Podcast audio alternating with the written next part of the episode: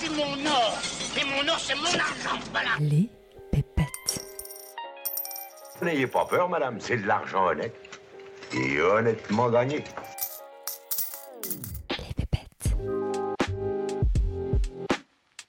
Si on revient à notre euh, Homo economicus, donc cet agent économique ultra rationnel, qui chercherait quand même à, maximiser, disons, son niveau de bonheur, quelles activités il aurait intérêt à privilégier pour euh, maximiser ce, sentiment? Est-ce qu'il y a des activités qui favorisent le bonheur? En économie du bonheur, il y a ça dont les conclusions sont vraiment évidentes, euh, qui faut- vous font pas tomber de votre chaise.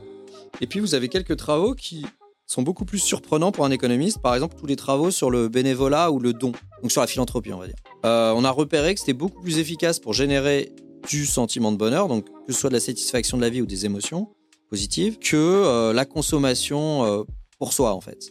Donc le, fait d'utiliser son temps de loisir pour faire du bénévolat plutôt qu'à jouer au tennis ou d'utiliser son budget plutôt pour faire des dons ou des cadeaux plutôt que de consommer pour soi, c'est plus efficace pour le bonheur. Ça amène à penser à vraiment un autre euh, mode de vie, plus tourné vers les autres et sur l'action pour les autres. Ça semble être vraiment plus efficace que la vie tournée vers soi. Après, sur l'épargne, par exemple, on a repéré que euh, ce qui était vraiment important, c'était pas d'avoir beaucoup d'épargne, c'était d'avoir de l'épargne liquide à disposition en cas de coup dur. Ça enlève beaucoup d'anxiété dans la vie, ça. Donc avoir un matelas de sécurité, ça, c'est important. Et ce matelas, il faut pas qu'il soit énorme, hein. il faut juste un petit matelas de sécurité. Euh, je sais pas, 10 000 euros, euh, vous avez ça, peut vous arriver un certain nombre de petites choses dans la vie, vous êtes pas, ça, ça vous stresse pas. Par contre, les personnes qui sont ric-rac, elles ont un niveau d'anxiété financière qui est élevé. Donc euh, un piège, par exemple, c'est de mettre toute son épargne dans un achat immobilier et de plus avoir cette épargne de précaution après. Ça, pour le bonheur, c'est très mauvais. Euh, la propriété immobilière, c'est un plus léger sur le bonheur, mais léger. Et par contre, l'endettement, c'est négatif. Et euh, l'absence de cette épargne de précaution, c'est très, très négatif. Donc, vaut mieux acheter plus petit et garder euh, 10, 20 000 euros de côté plutôt qu'acheter un poil plus grand et ne pas avoir ces 10, 20 000 euros de côté. Sur le travail, ce qui est très, très clair, c'est qu'il faut être à sa place.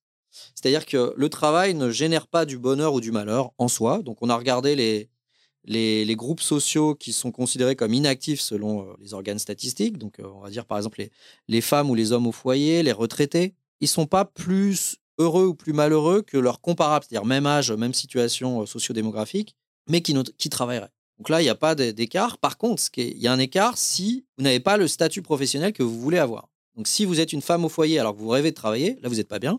Ou si vous êtes une femme, par exemple, qui travaillait, mais que vous, préféreriez être euh, chez vous à vous occuper, je sais pas quoi, des enfants, là, on verra quelque chose sur votre bonheur. Pareil pour le retraité. Le retraité qui a la retraite, pas par choix, mais parce que euh, il n'a pas pu continuer dans son entreprise, lui, il vivra mal sa retraite. Inversement, le, le senior qui continue de travailler parce qu'il n'a pas assez d'épargne et que sa retraite serait trop, ma- trop maigre, lui vit mal le fait de continuer à travailler à 65 ans et plus. Donc la, dimension du, choix est vraiment importante dans le statut professionnel. Sur le travail, il y a, vraiment beaucoup de paradoxes qui entourent les entrepreneurs. Les entrepreneurs sont des gens qui adorent leur travail, justement, mais qui n'adorent pas nécessairement leur vie. Donc en termes de satisfaction vis-à-vis du travail, ils sont très très hauts. Euh, C'est une moyenne euh, autour de 8, c'est vraiment très, très élevé, beaucoup plus haut que les salariés. Mais quand on les interroge sur leur vie, ils disent pas que leur vie est géniale. Et on sait pourquoi, parce que euh, le travail prend tellement d'énergie et de temps que ça vient euh, euh, phagocyter euh, d'autres champs de la vie comme les loisirs, la vie perso, la vie familiale, les relations avec les, amis, etc. En fait, les, les variables économiques sont jamais centrales dans le bonheur. C'est plutôt la mécanique psychologique qui est importante. Faut, faut faire attention à éviter certains pièges que l'on connaît bien. Et par exemple, pour l'entrepreneur, le piège à éviter, c'est de passer tout son temps euh, à cette activité économique et que ça se, et que ça se fasse au détriment de tout le reste, en fait. La réponse, c'est jamais euh, il faut que tu gagnes X milliers d'euros ou il faut que tu sois entrepreneur ou euh, non. Il faut que tu fasses attention à ce que cette situation-là ne t'amène pas dans la chose trappe classique pour ce statut-là, par exemple. Donc l'entrepreneur, son problème, c'est qu'il passe trop de temps. Les, les gens qui ont des très hauts revenus, on sait, c'est qu'ils ont éventuellement trop de responsabilités ou qu'ils se sont euh, liés les mains à un mode de vie qui est très onéreux, qui les empêche de faire machine arrière, par exemple. Il n'y a pas de recette miracle. Selon chaque situation, il y a des pièges qu'on Voilà. connaît bien, que l'économie du bonheur connaît bien, et il faut pas tomber dedans. Quoi. Exactement. Par exemple, la, vocation. Je, je- je- j'ai- je pense que j'ai plein d'exemples là-dessus. Ceux qui font un travail vocation. Donc, euh, depuis tout petit, euh, je sais pas, vous aimez les animaux, vous voulez faire, vous avez fait vé- vétérinaire.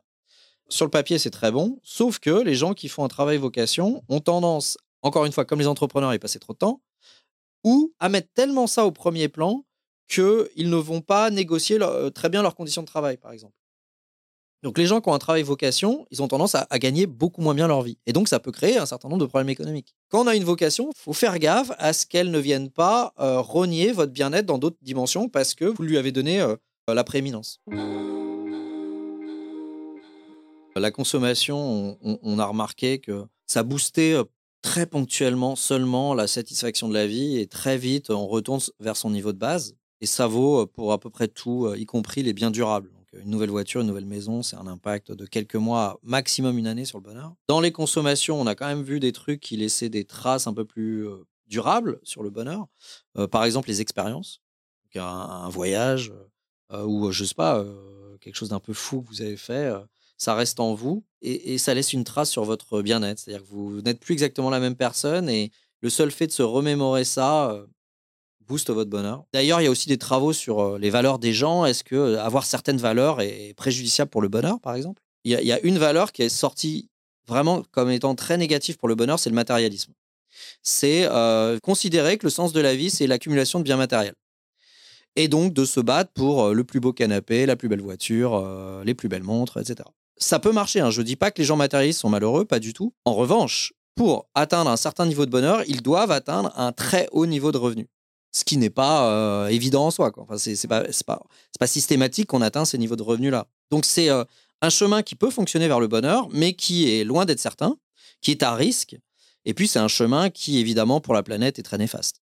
Aujourd'hui, dans tes travaux, euh, tu notes qu'il y a de nouvelles façons de consommer qui apparaissent depuis plusieurs années. Donc, aux matérialistes s'ajoutent les néo-matérialistes qui cherchent à euh, consommer mieux et moins. Et également les frugalistes qui cherchent à euh, dépenser euh, le moins possible pour atteindre le plus rapidement possible l'indépendance financière. Et on a aussi les minimalistes qui cherchent à se plein de tribus, déposséder euh, de leurs biens matériels, à faire le vide pour vivre plus intensément.